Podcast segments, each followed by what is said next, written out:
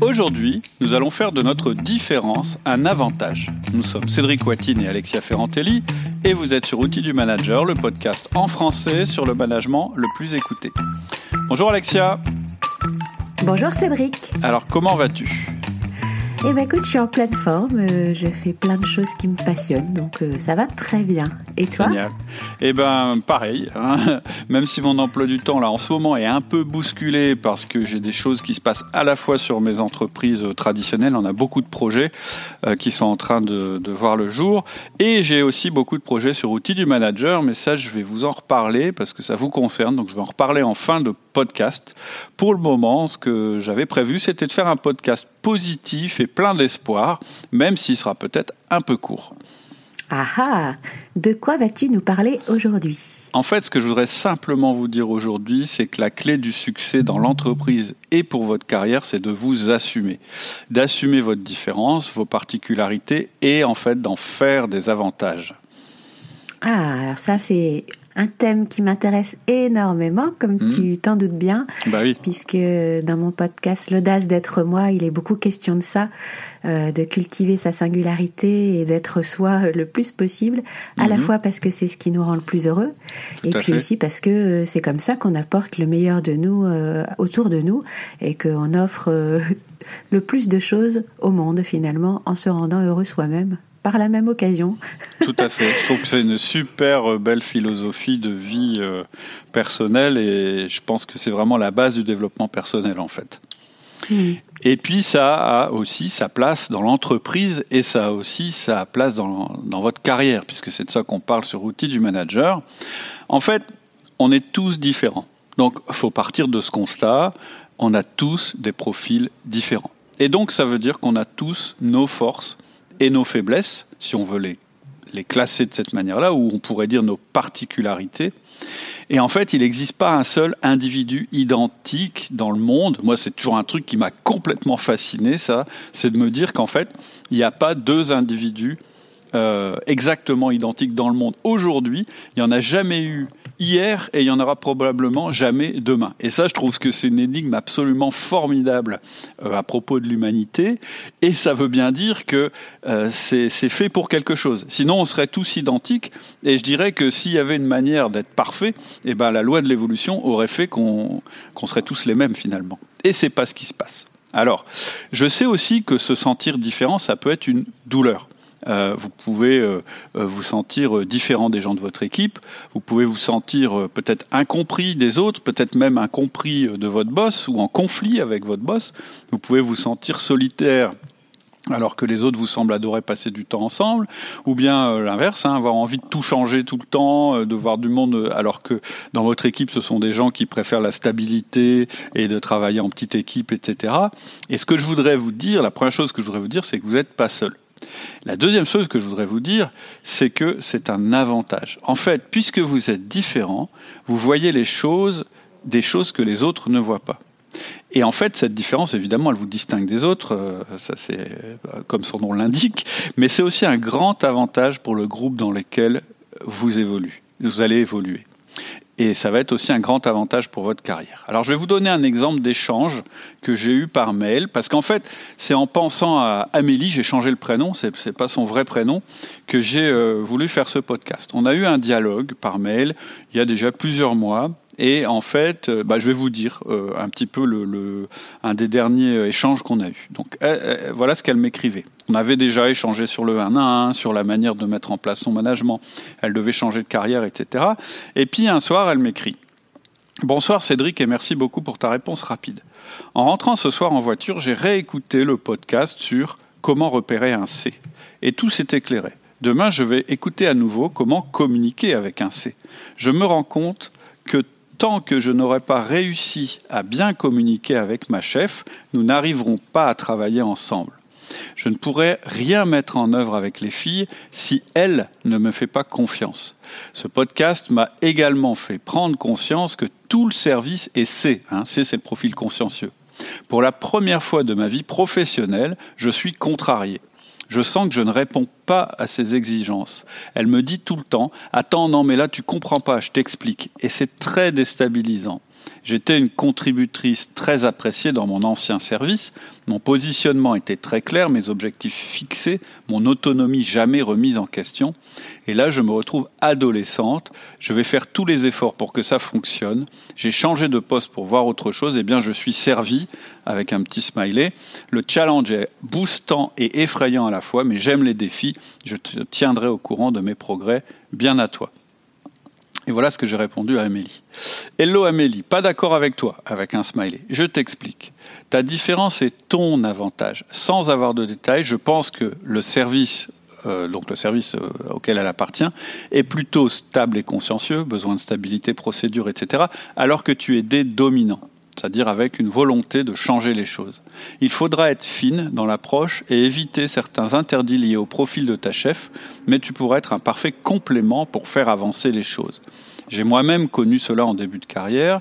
J'étais un D et I, donc dominant influent, au milieu d'un service comptable et financier, plein de C consciencieux.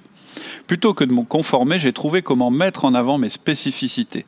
Rapidement, ma chef a trouvé ça très agréable que je prenne en charge la communication du service, le déblocage des situations tendues et surtout la présentation des chiffres au comité de direction.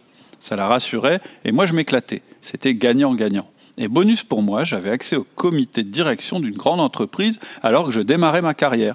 Ce qui est moins évident euh, dans ce cas de figure, c'est de rester motivé pendant le processus et d'accepter certains compromis. Mais ce sont des compromis qui te feront évoluer. Courage, chaleureusement, Cédric. Voilà pour le petit témoignage. En fait, ce que je veux dire là derrière, c'est que si vous êtes différent, c'est tant mieux. Amélie peut rendre des services à sa chef et à son équipe parce qu'elle est différente. Pour moi aussi, ça a été un booster de carrière très important. Tout d'un coup, de me rendre compte que j'étais quelqu'un de communicant au milieu de gens qui n'aimaient pas communiquer, qui n'aimaient pas faire des présentations, etc. Et je dois dire que finalement, ça ne me déplaisait pas. Souvent, ceux qui réussissent, ce sont ceux qui se distinguent, ceux qui réussissent à faire avancer l'équipe et l'entreprise parce qu'ils savent s'affranchir des codes pour se distinguer. Mener sa carrière, en fait, c'est toujours chercher l'effet de levier, c'est toujours trouver comment mieux faire les choses plus efficacement et donc différemment en privilégiant l'intérêt de l'entreprise. Ok, super. Et alors, est-ce que tu aurais des clés à nous donner pour euh, réussir à faire ça? Comment faire? Bah, en fait, avec le recul, et puis à travers mon expérience, puis celle de ceux que j'ai accompagnés, ceux qui gagnent, c'est ceux qui ont une force conscience d'eux-mêmes, une forte conscience d'eux-mêmes, qui se connaissent bien, qui s'aiment et qui s'assument, tout en étant conscients qu'ils ne détiennent pas la vérité. Ils savent qu'ils sont bons dans certains domaines et moins bons dans d'autres. Et donc, pour moi, le, premier point absolu, la chose par laquelle il faut absolument commencer pour pouvoir progresser et pour pouvoir assumer sa différence et en faire un avantage, évidemment, c'est de se comprendre soi-même. Ça, c'est vraiment la première démarche à faire. Et pour ça, tu conseilles le test disque, peut-être? Oui, oui, clairement, euh, oui. En plus, moi, je parle du domaine professionnel. Euh, moi, j'aime beaucoup l'approche disque. Hein. C'est pour ça que le, le, test existe sur notre site, parce qu'en fait, c'est un test qui est très simple à comprendre. C'est pas compliqué. Il y a quatre catégories. Alors évidemment, après, on affine. Mais déjà, pour démarrer, c'est bien de voir à quelle catégorie on appartient, je dirais, euh, de manière majoritaire. Est-ce que c'est dominant, influent, stable et consciencieux? Et c'est un test qui est souvent révélateur pour tout le monde. Je connais beaucoup de gens qui me disent mais c'est incroyable, c'est exactement moi, etc. Tu sais, euh, ça prouve que ça, prouve rien, mais, mais bon, déjà on a un premier, je dirais, on a une première impression qui est agréable quand on fait ce test-là, c'est l'impression d'avoir été euh, euh, compris. Et puis la deuxième chose qui est intéressante dans ce test, c'est qu'il n'y a pas de bon ou de mauvais profil. Et ça, euh, c'est vraiment le message que j'ai, euh, je voudrais faire passer aujourd'hui, c'est qu'effectivement, il y a mille manières de faire les choses, il n'y a pas une bonne manière et une mauvaise. Et donc, il n'y a pas de mauvais profil. En fait, il y a quatre types comportementaux et c'est tout. Et ce que j'aime bien aussi donc dans ce modèle, c'est qu'il est comportemental, c'est-à-dire qu'il ne va pas aller chercher les raisons pour lesquelles on est de tel ou tel profil. C'est pas ça qui nous intéresse. Ce qui nous intéresse, c'est être renseigné sur nous-mêmes. Et donc, comme on n'a pas tous les mêmes types comportementaux, ça veut dire qu'on a différentes manières d'interagir déjà, donc d'interagir entre nous, ou de réagir à notre environnement, c'est-à-dire de trouver des solutions ou des directions par rapport à l'environnement qui, s'offre à nous. Et donc ça fait du bien de se rendre compte aussi de la manière dont on va être perçu par les autres. C'est un peu l'effet miroir. Mmh. Et ça permet aussi d'être indulgent avec soi-même. Oui, parce que ce que j'observe, c'est que les gens, une fois qu'ils se sont compris eux-mêmes, c'est-à-dire qu'ils ont identifié qu'ils avaient des forces et des faiblesses ou des manières de faire qui n'étaient pas celles des autres, ils vont devenir plus indulgents avec eux-mêmes. C'est-à-dire qu'ils vont faire preuve de ce que j'appelle moi de l'autocompassion. Je sais pas, tu as peut-être un autre terme toi, mais ça veut dire au lieu de se dire bah mhm. je suis complètement débile ou je suis stupide, ah je fais tout le temps les mêmes erreurs, ils vont se dire bah oui, je suis comme ça, c'est vrai, je l'assume. Euh, souvent je réagis de cette manière-là. Et déjà le premier truc que ça fait, c'est que ça ça t'enlève en fait tes complexes. Ça mhm. c'est la première étape. La deuxième étape, c'est de comprendre les autres. C'est-à-dire comment les autres fonctionnent. Parce qu'en fait, si tu comprends pas euh, les autres, tu peux pas comprendre tes difficultés relationnelles. C'est-à-dire que si on était tous les mêmes et qu'on s'analysait, euh, bah, on n'aurait pas ce sentiment évidemment de différence. Ce qui nous fait mal, et en fait ce qui est en réalité une source de progrès, c'est cette différence. Donc une fois qu'on s'est compris soi-même, ce qu'il faut comprendre, c'est que les autres sont différents. Et de quelle manière ils sont différents. Et en fait, moi, je pense que c'est exactement la même démarche. Je pense que quand on apprend à se connaître soi-même, on développe aussi la compétence de comprendre l'autre. Et quand on devient indulgent avec soi-même, on devient aussi indulgent avec les autres. Oui, c'est tout à fait ça. Et puis euh, comprendre l'autre, en fait, ça nous change aussi. Oui, déjà, bon, ça évite de prendre le reste du monde pour un imbécile ou de se prendre soi pour une victime vis-à-vis du, reste du monde. Ça évite de devenir donneur de leçons. Hein. Les pires donneurs de leçons, en général, quand tu creuses, c'est plutôt des personnes qui sont pas très sûres d'elles-mêmes. Donc elles assènent des vérités, et elles sont très très réactives envers les gens qui remettent en cause ces, vérités, parce qu'en réalité, elles sont pas très bien ancrées avec eux-mêmes. Hmm. Et alors, quels seraient tes trucs pour ça? Pour, euh, pour euh, améliorer notre compréhension des autres, mon premier truc, c'est déjà bien se comprendre. Mais ensuite, ce que je vous propose de faire, c'est autre chose.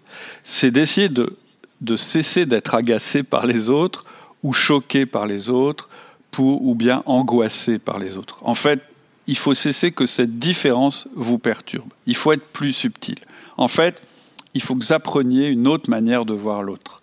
En fait, l'angoisse, la colère ou l'agacement, c'est des signaux de base. C'est-à-dire que quand on est confronté à une situation de danger ou nouvelle, on a des systèmes qui vont se mettre en place. On peut, euh, c'est classique, hein, euh, on peut soit se sauver, soit, soit affronter, ou soit, euh, je dirais, faire preuve d'indifférence ou de paralysie. Et en fait, au lieu de faire ça, déjà c'est intéressant ces sentiments, l'angoisse, la colère, l'agacement. Il faut plus que vous le voyez comme des choses, euh, comment dire, qui sont euh, gênantes. C'est plutôt des choses qui sont intéressantes. Ça veut dire qu'il y a un, bouton rouge qui s'est allumé sur votre tableau de bord. Et là, ce qu'il faut se dire simplement, c'est tiens, il se passe quelque chose avec cette personne. À chaque fois que j'ai une interaction avec elle, à chaque fois que je pense à elle, bip, j'ai un machin qui s'allume. Qu'est-ce que ça veut dire? Ça ne veut pas forcément dire que c'est une menace. Ça, c'est ce que me dit mon esprit parce qu'il me compare là, il faut que vous preniez du recul. Et moi, ce que je conseille, c'est d'avoir un petit carnet euh, et d'essayer de déterminer avec du recul et a posteriori ce qui vous a agacé chez l'autre personne. En quoi elle est différente ou en quoi il est différent de vous. Et ça, c'est déjà un énorme travail. Parce que ça va vous obliger un peu à vous mettre à la place de cette personne-là. Et c'est ça la clé. Et donc, à ce moment-là, vous allez vous rendre compte de votre différence et vous allez réfléchir à la manière déjà d'améliorer la relation. C'est aussi une façon de mettre un peu de distance avec ses émotions. Tout à de prendre du recul, en fait, de s'observer, d'observer ses propres réactions mm. et de, de, de, de, faire appel à notre néocortex pour mm. décortiquer les choses. Tout à fait. En fait, c'est ça. On est quand même des êtres humains, on n'est pas des animaux. Donc, on a des réflexes comme ça, mais ensuite, il faut être capable de les analyser. Et je pense que ça se nourrit. C'est-à-dire qu'une fois que tu as appris à t'analyser toi-même, par exemple en faisant le test, le test disque pour toi, et que tu te mets à observer les autres, après ça marche dans l'autre sens. Comme tu es capable de prendre du recul sur les attitudes des autres, tu es aussi capable de prendre du recul sur tes propres attitudes.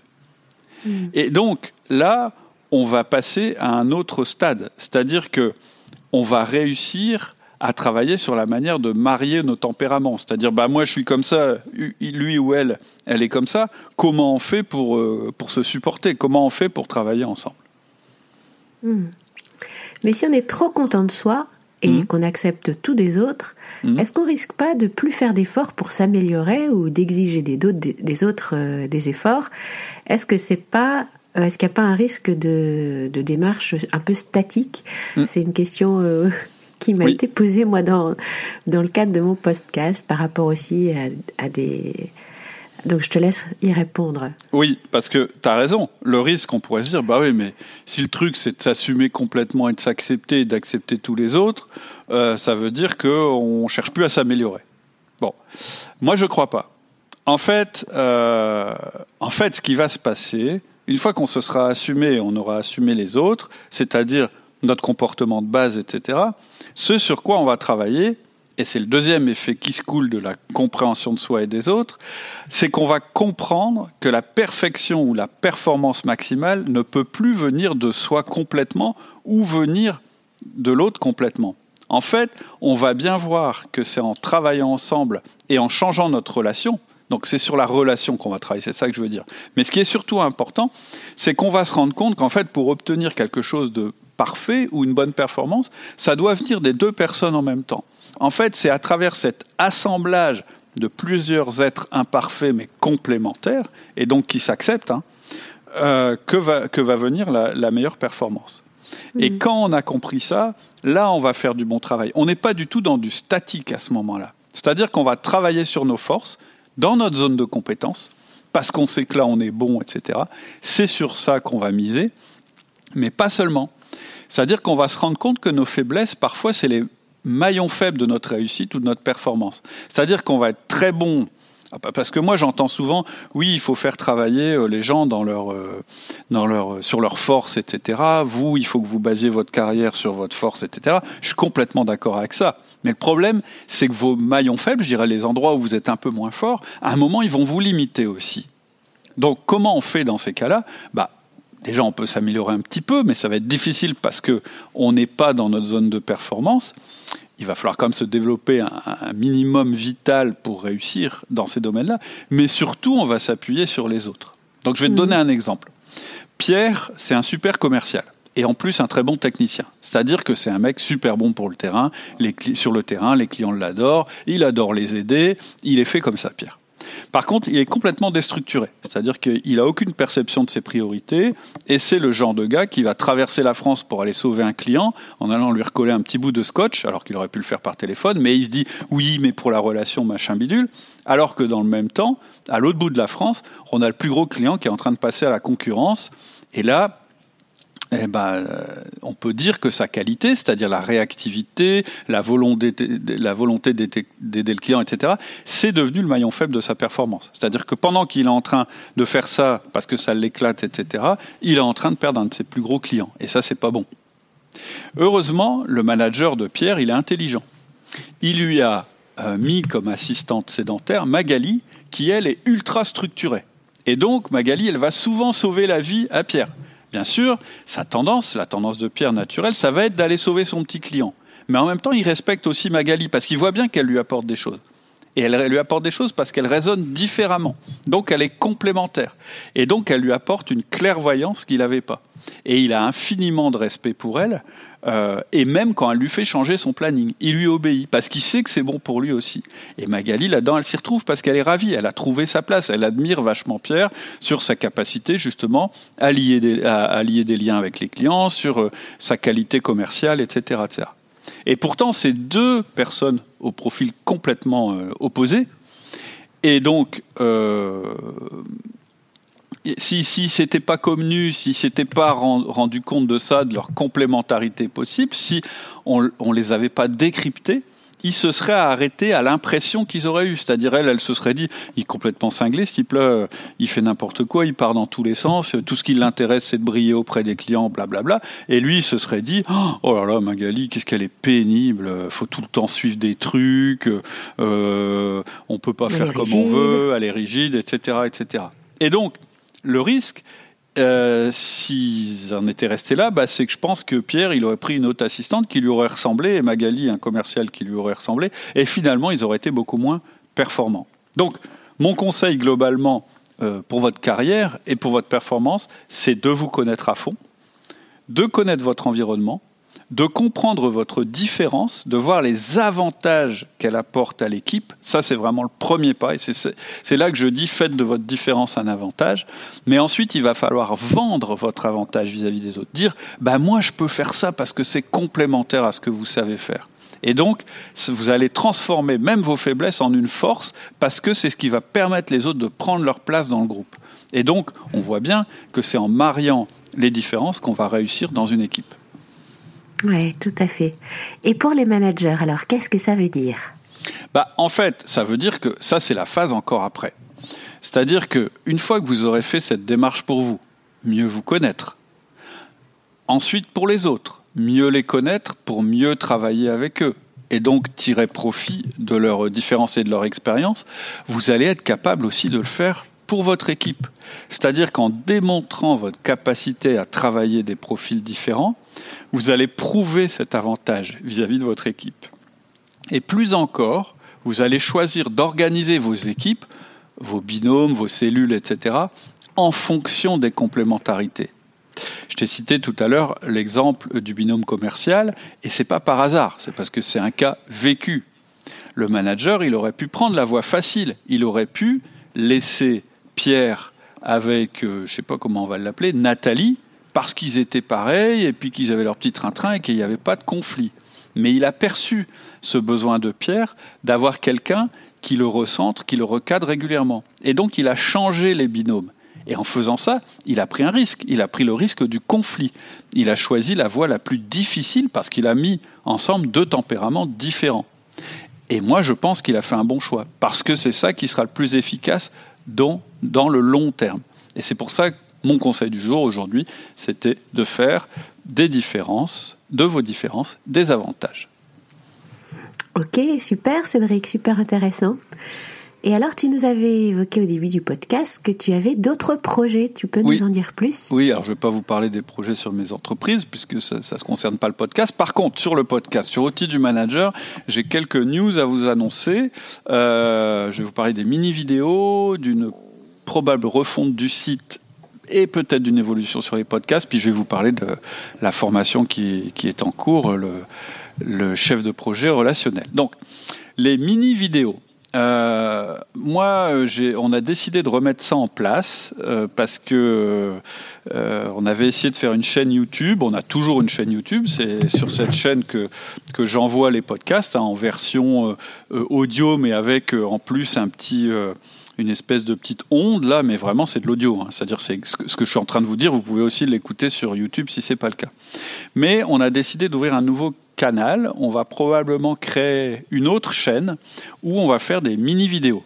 Et c'est Hugo qui va s'occuper de ça. Hugo, c'est mon fils. Il va travailler un petit peu euh, avec moi euh, euh, pour faire ça. C'est-à-dire qu'il va, on va reprendre. On est très, très famille. Hein. Pourtant, c'est marrant. C'est plutôt des coïncidences, mais c'est vrai que finalement, ça marche pas mal comme ça. D'ailleurs, on n'a pas les mêmes profils. C'est ça qui est marrant. Euh, et donc, en fait, l'idée, ça va être de faire des formats courts de vidéos. Euh, pourquoi je fais ça? Bah, D'abord parce que euh, vous savez que si vous êtes inscrit à la, aux emails privés, vous recevez une fois par semaine un, un, email assez court où je vous donne des trucs et des astuces, enfin des trucs qui sont moins creusés que ce que je fais dans les podcasts, mais qui peuvent vous permettre de vous débloquer ou des trucs inspirants, etc. Et j'ai eu pas mal de retours positifs là-dessus en disant ouais c'est vachement bien, c'est complémentaire au podcast, ou bien moi ça m'arrange mieux parce que j'ai pas le temps d'écouter les podcasts. Bref, je me suis dit qu'il y avait une place pour faire la même chose avec des, euh, des mini vidéos. Donc probablement que vous allez voir ça, on va sortir euh, euh, donc cette nouvelle chaîne où vous aurez des conseils, je dirais, plus rapides et en vidéo. Et en faisant ça, j'espère aussi capter des clients ou des auditeurs qu'on n'a pas actuellement, qui sont plus amateurs de contenu court et en vidéo. Tu donneras un, autre nom à cette chaîne-là alors? Bah, on ne sait pas encore. En, fait, on, on, est en train de discuter. On ne sait pas si on va faire sur la même chaîne ou sur une autre. Mais moi, je pense que ce serait mieux sur une autre pour vraiment. Je pense qu'on aura genre une chaîne qui va s'appeler Outils du Manager, puis une chaîne qui va s'appeler Outils du Manager Podcast. Comme ça, on distinguera. Tout sera pas mélangé. De toute façon, mm. pour en savoir plus, et ça, c'est vraiment un conseil que je vous donne. Si c'est pas fait, abonnez-vous à ma liste d'emails privés en allant sur le site parce que c'est comme ça qu'on va rester en contact. Parce que la deuxième nouvelle qu'il faut que je vous donne, c'est qu'actuellement on a des petits soucis de flux avec notre euh, flux. Euh, je ne vais pas rentrer dans la technique, mais disons que il n'est pas impossible qu'on soit obligé de changer de chaîne YouTube aussi, c'est-à-dire de recréer une nouvelle page pour outils du manager. Donc, si on ne peut pas vous informer, vous donner les nouveaux moyens de rentrer en, contact avec l'outil du manager, vous risquez de galérer à nous retrouver. Donc, vraiment, euh, la, la bonne manière d'être en contact permanent avec nous, la bonne plateforme, c'est les emails privés. Alors c'est sûr, ça veut dire que vous allez recevoir à peu près trois emails par semaine. Il y a des gens qui trouvent que c'est beaucoup, parce qu'en fait, dans les emails, qu'est-ce que je fais? Bah, Je donne le conseil de la semaine, c'est mon email de fin de semaine, mais j'annonce aussi la sortie... Du podcast. J'envoie aussi un résumé du podcast. Et puis, euh, quand il y a une formation qui, qui sort, j'annonce aussi la sortie de la formation. Donc, il y a des gens qui trouvent peut-être que c'est beaucoup d'emails, mais dans ce cas-là, euh, voilà, quand l'email arrive, vous n'avez pas le temps de le lire, vous le détruisez, euh, plutôt que de vous désabonner. Moi, je serais pas vexé parce que vous le lisez pas, mais c'est vraiment le moyen de rester en contact entre nous. Donc euh, pour s'abonner à la liste d'emails privés, il suffit d'aller sur le site, de cliquer je crois email privé, puis là il y a vous donnez votre mail et puis vous êtes automatiquement inscrit. Voilà pour les choses à venir. Euh, sinon, euh, je continue. Alors là, on enregistre ce podcast. On est le combien? On est le vendredi 26 avril. Il va être publié dans trois semaines. je vous fais un petit rappel simplement pour vous dire que le chef de projet relationnel, la formation est lancée. Euh, j'ai déjà, enregistré 7 modules. Euh, je pense qu'on en fera 11. C'est des modules qui durent 15 minutes. J'ai voulu les faire très courts, quitte à en faire plus. Et euh, donc, alors je vais vous dire les titres de ce qui a déjà été fait et le titre de ce qui vient. Je suis en train d'aller sur la formation. Voilà. Donc euh, module 1, les basiques. Module 2, les relations exponentielles et la fréquence. Module 3, le piège de l'expert. Donc ça, c'est des modules, modules qui sont assez théoriques, mais c'est pour poser les bases de la gestion de projet. Ensuite, module 4, la règle des 8 et la semaine de 6 heures. Là, clairement, on vous dit comment il faut organiser euh, vos équipes et à quelle fréquence euh, il faut les voir. Module 5, la réunion de lancement. Module 6, le 1 à 1 de projet. Module 7, la réunion d'équipe où là on vous donne des conseils là, très très concrets pour réussir l'animation de vos projets. Et ce qui va venir ensuite, ça va être repérer les profils, c'est-à-dire un outil pour repérer très très vite les profils disques euh, de votre équipe, parce qu'en fait, dans le cadre de la gestion d'équipe, on veut avoir affaire à des gens qu'on ne connaît pas ou des gens qui viennent de l'extérieur. Donc là, je, vous donne vraiment des clés pour euh, très très vite le profil des personnes. Ensuite, on va regarder la comment chaque type de profil perçoit un projet, c'est-à-dire en termes de délai, en termes de qualité, en termes de deadline, etc. Parce que c'est important de comprendre comment ils voient les projets. Et ensuite, je vais vous donner, en fonction des profils, des conseils plus aboutis pour mener vos 1 à 1, pour débloquer euh, quelqu'un qui est coincé en fonction de son profil euh, disque, euh, comment faire des feedbacks efficaces, comment préconnecter les, comment dire, les, réunions d'équipe, et puis on va parler du leadership tournant, parce qu'on va voir qu'à différents stades du projet, vous aurez peut-être intérêt à donner la main à tel ou tel profil, parce qu'il y en a qui sont bons au démarrage du projet, puis d'autres qui sont meilleurs au milieu du projet, puis d'autres encore qui sont meilleurs en fin de projet. Donc tout ça, c'est euh, au moment où je vous parle, bah, il y, a, y, a, trois modules qui sont en ligne et il y a euh, trois modules qui ont été enregistrés et que je vais mettre en ligne. Euh, peut-être qu'au moment où je suis en train de, vous êtes en train de m'écouter, on est plus avancé. le principe, c'est que cette, ce, cette formation est, est, en lancement et qu'au fur et à mesure que je mets des modules, bah, le prix de lancement qui était de 50% du prix final, bah, il s'approche petit à petit du prix final. Donc si vous êtes intéressé, ne tardez pas trop à vous inscrire. Voilà pour les nouvelles. Ok, bah écoute, merci Cédric. Ben, c'est moi qui te remercie, c'était sympa. Ça m'a fait plaisir d'avoir des, aussi ta vision sur, euh, sur les différences. On a chacun notre angle, mais finalement, on, est assez d'accord. Hein Heureusement. Eh bien, écoute, je te dis euh, à la semaine prochaine. Et puis, alors oui, euh, j'invite euh, ceux, les auditeurs d'outils du manager qui aimeraient développer cette thématique-là à aller écouter mes podcasts sur l'audaced'être-moi.com. Oui, c'est tout à fait complémentaire. À bientôt. À bientôt. Très bonne semaine à tous. Au revoir.